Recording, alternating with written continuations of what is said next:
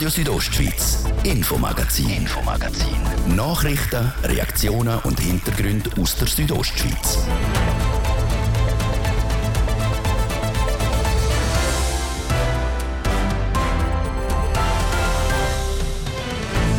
Nur noch drei Tage und auch der Juni ist schon wieder vorbei. Wenn man in dem Monat an gewissen Tagen rausgegangen ist, hat einem die heiße Wand fast erschlagen. Jetzt hat es bisschen abgekühlt. Temperaturen, zum Beispiel zu Chur, klettern aber voraussichtlich am Donnerstag schon wieder auf 29 Grad Celsius. Eine Gruppe von Leuten plagt die Hitze Jahr für Jahr, die ältere Generation. Wir haben in einem Pflegezentrum zu Landquart Bewohnerinnen und Bewohner gefragt, was sie gegen die Hitze machen. Wasser brauche ich viel, deshalb trinke ich also viel. Aber das geht auch auch so schön an. und dann einfach viel liegen und schlafen, dann, wenn ich in der Nacht viel wach bin. Aber dann kann ich den Tag durchschlafen, wie ein Puppy. Auf was aber auch das Personal muss achten bei den älteren Leuten, hören wir später in dieser Sendung. Wir reden aber nicht nur über das Wetter, sondern auch über einen Schatz. Denn es ist ein archäologischer Fund im Oberhalbstein gemacht worden. Einer, wo sogar der Kantonsarchäolog von Graubünden in Superlativen reden lässt. Es ist wirklich für uns eine sensationelle Entdeckung. Wir sind sehr froh, dass, dass wir den machen konnten. Es ist der größte und bedeutendste Komplex jetzt in dieser Form aus der, aus der Bronzezeit. Was genau zu der Entdeckung gehört und was mit denen passiert, gibt es gerade nachher. Und dann gehen wir noch ins Sagmal. In zwei Jahren findet im Glarnerland zeitgenössische Schwing- und Alperfest statt. Wir haben den Geschäftsführer vom ESAF, der Walter Hofmann, gefragt, wie es mit den Vorbereitungen aussieht. Im Vergleich zu anderen OKs sind wir vielleicht ein bisschen teilweise vorne, in anderen Bereichen ein hinten drin, aber gesamthaft kann man sagen, ja, wir sind auf Kurs. Wie wir genau 400.000 Gäste in Ziegerschlitz hindern will bringen, klären wir in der nächsten Viertelstunde. Das sind unter anderem Themen im Infomagazin vom Dienstag, 27. Juni 2023. Mein Name ist Dies Fritschi. Ich wünsche einen schönen Abend. Wie es in der Bronzezeit in Graubünden ausgesehen hat, kann man sich eigentlich nicht so gut vorstellen. Schließlich ist das auch schon gut 3000 Jahre her und der Fotoapparat hat es auch noch nicht gegeben. Neue Funde, die letztes Jahr im Oberhalbstein gerade neben Saluf entdeckt worden sind, geben aber Hinweise darauf, wie es hätte sein können. Schlegel weiss, was für Objekte dort gefunden worden sind und was sie für eine Bedeutung haben. Oberhalbstein ist kein unbekanntes Gebiet für Ausgrabungen im Kanton Graubünden. Schon seit mehreren Jahren sagt man dort dran, ein Gefechtsfeld aus der Zeit vom römischen Alpenfeldzug zu untersuchen, sagt Thomas Reitmeier. Er ist der Kantonsarchäolog von Graubünden. Letztes Jahr habe man den Untersuchungsort ein bisschen ausgeweitet auf ein gegenüberliegendes Gebiet, wo bis zu dem Zeitpunkt noch nicht gefunden worden ist. Das hat sich dann aber geändert. Das sind zum einen Werkzeuge wie mehrere Sicheln, auch Beile, Trachtelemente, Elemente, Nadeln, also Schmucknadeln. Der größere Teil ist aber rohes Kupfer in, in gegossener Form, also in sogenannten Gusskuchen, wie wir das nennen. Insgesamt sind 80 Einzelobjekte gefunden worden, alle aus der späten Bronzezeit. Damit man die Funde aber auch weiter untersuchen kann, müssen diese zuerst einmal gereinigt werden, weiss Johanna Wolfram Hilbe. Am Anfang haben die Gegenstände laut Restauratorin vom Archäologischen Dienst Graubünden nämlich noch nicht so makellos ausgesehen. Sie hatten so eine lehmige Erdschicht auf der Oberfläche und zuerst dachte ich auch, ah, die muss man quasi nur abstauben und dann sind die äh, schon blitzblank. Und nach ein paar Wochen hat sich dann aber gezeigt, nee, da sitzt doch noch eine hart sitzende Korrosionsschicht auf der Oberfläche. Die Schicht hätte sie zuerst einmal entfernen Natürlich ganz vorsichtig, so dass die alten Gegenstände auch nicht kaputt gehen. Der ganze Vorgang werde dokumentiert und am Schluss werden die Funde noch luftdicht verpackt. Dass die Gegenstände im Oberhalbsteig gefunden worden sind, ist laut Thomas Reitmeier kein Zufall. Das hat wahrscheinlich einen unmittelbaren Zusammenhang mit dem Bergbau im Oberhalbstein, der genau in dieser Zeit vor ungefähr 3000 Jahren beginnt. Und das Wichtige ist, dass diese Objekte natürlich nicht zufällig verloren gegangen sind vor 3000 Jahren, sondern dass eine Person, wir wissen nicht genau wer, vielleicht auch mehrere, dass man das damals absichtlich deponiert, vergraben hat Warum die Gegenstände vergraben worden sind, ist nicht klar. Die näheren Untersuchungen laufen immer noch und dürften die auch noch ein, zwei Jahre gehen. Was aber klar ist, ist die Bedeutung dieser Funde für den Kanton Graubünden. Das ist wirklich für uns eine sensationelle Entdeckung. Wir sind sehr froh, dass, dass wir den machen konnten. Es ist der größte und bedeutendste Komplex jetzt in dieser Form aus der, aus der Bronzezeit. Der wird auch ganz viele Kollegen äh, nicht nur in der Schweiz, sondern auch im Ausland faszinieren und, und natürlich interessieren. Da bin ich gespannt und der wird uns Ja, es ist immer ein Mosaikstein, aber das ist jetzt wirklich ein ganz besonderer Fund, dass wir, wo wir ganz viele Fragen aufhängen können, die wir sonst nicht so ohne weiteres äh, beantworten können. Als nächstes gilt es jetzt, die Funde noch mit anderen Gegenständen zu vergleichen, um noch genauere Aussagen machen zu können, sagt der Thomas Reitmeier. So, dass man das Leben in dieser Zeit möglichst realistisch abbilden könne. Das ist übrigens nur eine von über 5500 archäologischen Fundstellen im Kanton Graubünden. Und die gilt es auch zu schützen, wie die Verantwortlichen betonen. Der Archäologische Dienst Graubünden ruft darum auf, dass Privatleute nicht auf eigene Faust Ausgrabungen machen sollen. Schließlich ging es da um das Kulturgut der ganzen Gesellschaft.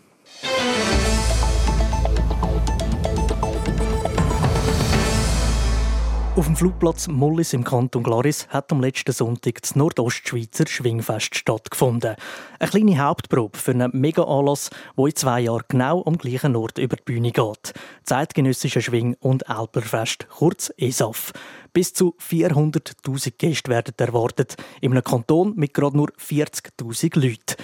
Wie man mit dem Ansturm will gerecht werden und wie, man, wie die Organisatoren überhaupt parat sind, im Bericht von Immanuel Giger.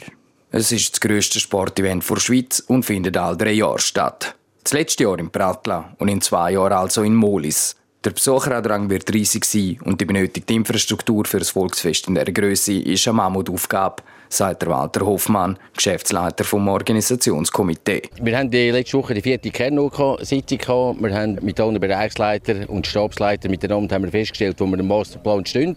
Wir stellen fest, dass wir in dem Ampelsystem die allermeisten Punkte auf grün haben kennenstellen. Es hat ein paar, die orange sind, auch ganz wenige, die rot sind. Aber das ist alles erklärbar. Im Vergleich zu anderen OKs sind wir vielleicht ein bisschen teilweise vorne, in anderen Bereichen ein bisschen hinten drin, aber gesamthaft kann man sagen, ja, wir sind auf Kurs. Man sei also auf Kurs. Aber es gibt noch ein paar Baustellen. Der Verkehr, die Sicherheit und die Unterbringung der zahlreichen Besucherinnen und Besucher gehören zu den grössten Herausforderungen. Bis zu 400.000 Gäste könnten nach Molis pilgern.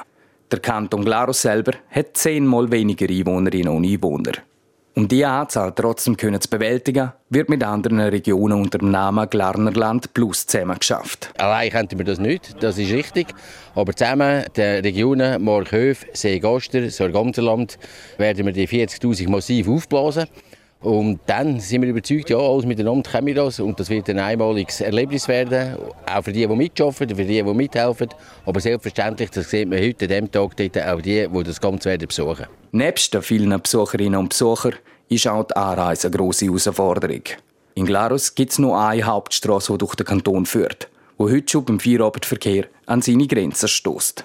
Der Verkehr wird das OK darum noch länger beschäftigen, wie der Walter Hofmann sagt. Im Verkehr das wird es umtreiben bis fast das letzte alles miteinander. Wir können jetzt nicht einfach in den Flughäfen kommen oben runter. Es wird immer konkreter alles miteinander und das ist nur so dort. Aber sonst, es hat jetzt nie, wo man müsste sagen, es ist orange, weil wir gröbere Probleme hätten. Mit Wartezeiten und kleinen Staus muss gerechnet werden. Was aber verhindert werden möchte, sage Chaos. Auch das Budget von 35 bis 40 Millionen Franken gilt es einzuhalten. Beim letzten eidgenössischen Schwing- und Elperfest in Prattla hat es ein Defizit in Millionenhöhe gegeben.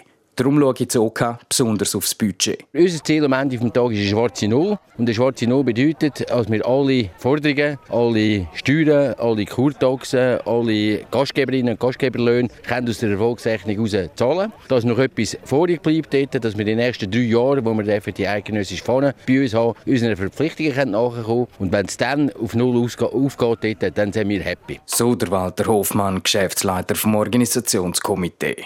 Er wünscht sich für das eidgenössische Schwing- und Elplerfest einen hochstehenden Wettkampf, dass der beste Schwingerkönig wird, einen nachhaltigen Eindruck vom Glarnerland und dass niemand Schaden kommt.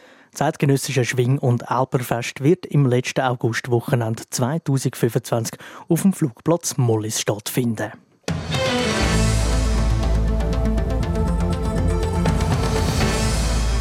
Der Juni war an ein paar Tagen extrem heiß. Die einen lieben es, gehen sich gemütlich in See abkühlen.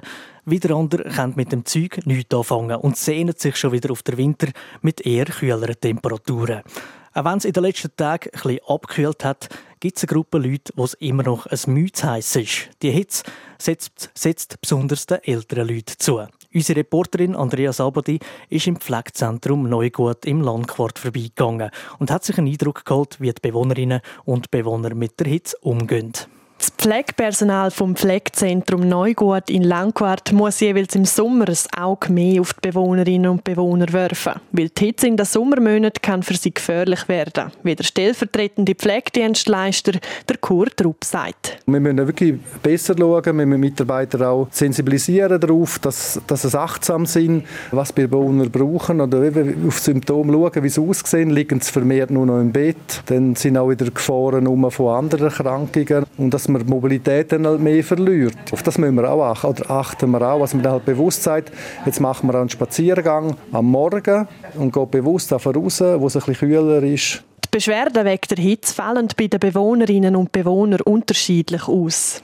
Da ist das Pflegepersonal zusätzlich gefordert. Also unter Umständen müssen wir es eigentlich mehr spüren oder sehen, was brauchen die Bewohner, auf Symptome schauen, schwitzen äh, sie würden es müder und so. Und grundsätzlich, äh, wenn jetzt jemand nicht will trinken, wenn jetzt jemand mit der dementiellen Entwicklung, wo man sagt, äh, wenn sie trinken und er will nicht, stellen wir es sicher mal her und probieren es halt immer wieder. Trinken ist nicht nur für die Bewohnerinnen und Bewohner im Pflegezentrum wichtig, sondern eben auch für die Leute, die noch daheim leben, sagt der Leiter vom Bündner Gesundheitsamt, der Rudolf Leuthold. Gerade ältere Menschen denken die häufig nicht daran, um genug zu trinken. Um sich selber daran zu erinnern, gäbe es einen einfachen Trick. Wer Mühe hat, um zu wissen, wie viel er trinkt, tut am besten irgendwo am Tag einen Krug oder ein Gefäß, wo er sieht, wie viel Wasser es drin hat, wo es anderthalb, zwei Liter Wasser drin hat, damit er über den Tag sieht, ob er schon genug getrunken hat oder nicht. Am besten säge Wasser oder ungesüßter Tee. Und das Getränk sollte im Idealfall kühlt, aber nicht eiskalt sein. Die beste Lösung gegen die Hitze ist aber immer noch, der Hitze ganz aus dem Weg zu gehen und wo, wenn möglich, in die Höhe flüchen.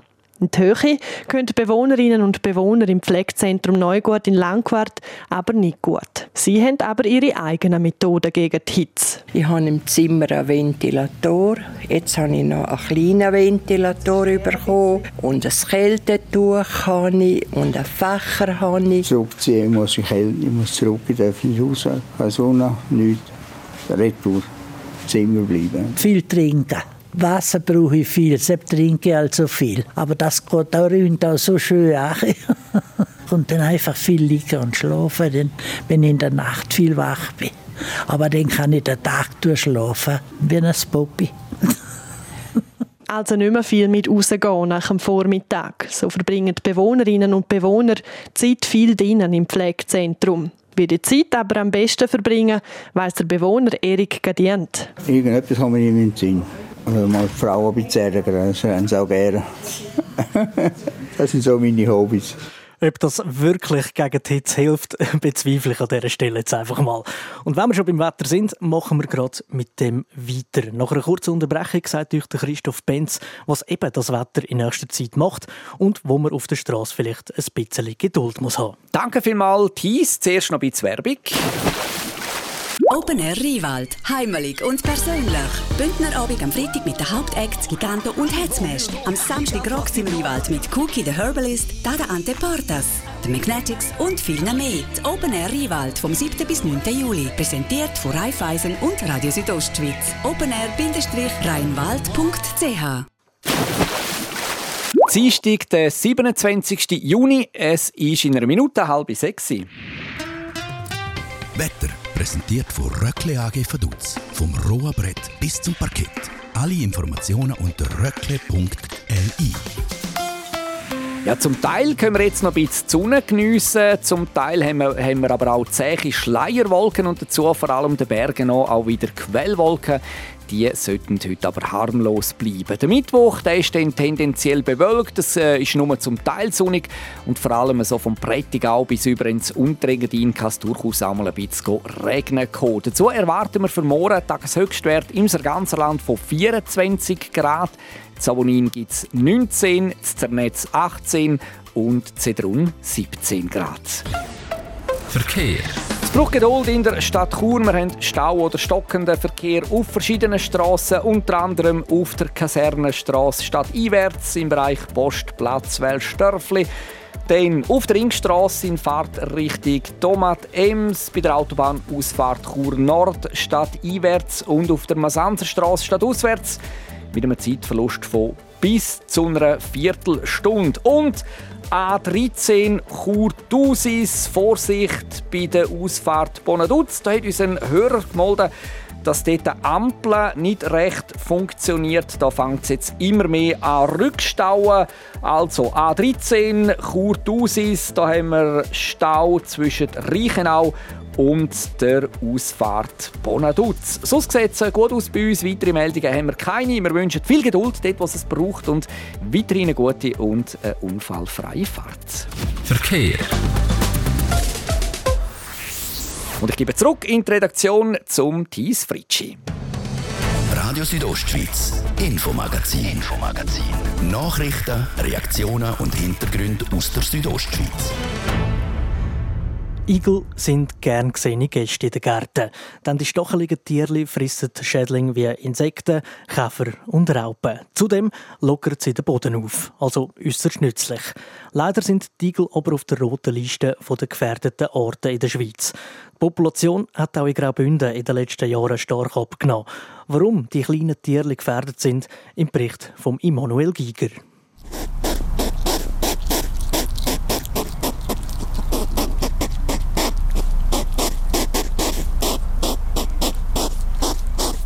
Das sind die Geräusche von einem Igel. Die nachtaktiven Tiere sind, wenn es dunkel ist, auf Nahrungssuche. Die stacheligen Säugetiere ernähren sich hauptsächlich von Insekten. Auf ihrem Beutezug sind sie aber mit allerlei Bedrohungen konfrontiert. Die meisten davon sind menschengemacht, wie die Pian Albrecht von Igelstation Melz erzählt. Was sehr, sehr stark zugenommen hat, ist die Mairoboter und die Fadenmeier. Das ist wirklich des Igels Tod. Und wir haben immer und immer wieder Igel, die leider nicht mehr gerettet werden können, weil sie schwere Verletzungen haben. Igel tun sich bei Bedrohungen zusammenrollen. Die Mähroboter fahren zum Teil dann einfach drüber. Das sehe ich immer gut an den Verletzungen, die die Igel haben. Wie zum Beispiel abgeschnittene Stacheln oder auch Gliedmassen, so die Bienen Albrecht. Der Rasen soll darum auf keinen Fall am Abend gemäht werden. Wenn es dunkel werde, dann kommen die Igel nämlich aus ihrem Versteck und gehen auf Nahrungssuche. Auch mit Fadenmäher respektive Trimmer sollte aufgepasst werden. Igel verstecken sich gerne unter Äst und Laub. Wenn blind reingemäht wird, werden Igel gerade mitgeschnitten. Im Garten gibt es aber noch mehr zu beachten. Es wird da kiloweise Schneckenkörner gestreut, egal ob jetzt dort Igel rumsägen oder nicht. Der Igel frisst nicht die Schneckenkörner, sondern der Igel frisst den Schneck, welcher durch die Schneckenkörner zu Tode gekommen ist. Kaffeesatz sei ja eine gute Alternative zu den Schneckenkörnern, weil Schnecken Koffein nicht gern haben.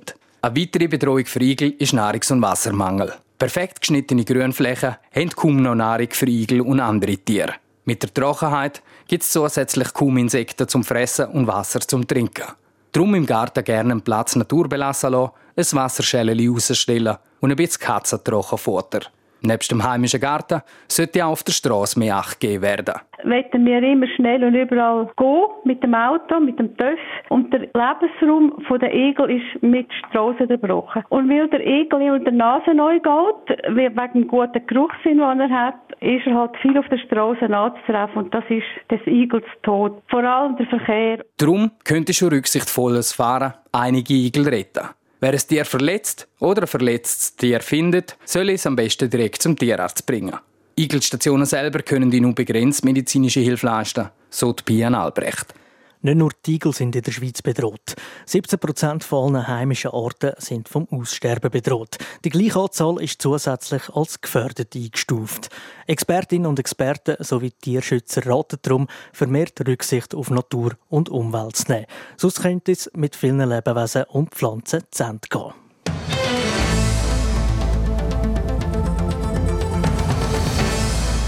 Das ist das Infomagazin vom 27. Juni 2023 hier auf Radio Südostschweiz. Wer die ganze Sendung will nachhören, kann das online auf rso.ch machen oder überall, wo es Podcasts gibt. Mein Name ist Dies Fritschi. Ich wünsche allen zusammen einen ganz gemögigen Abend.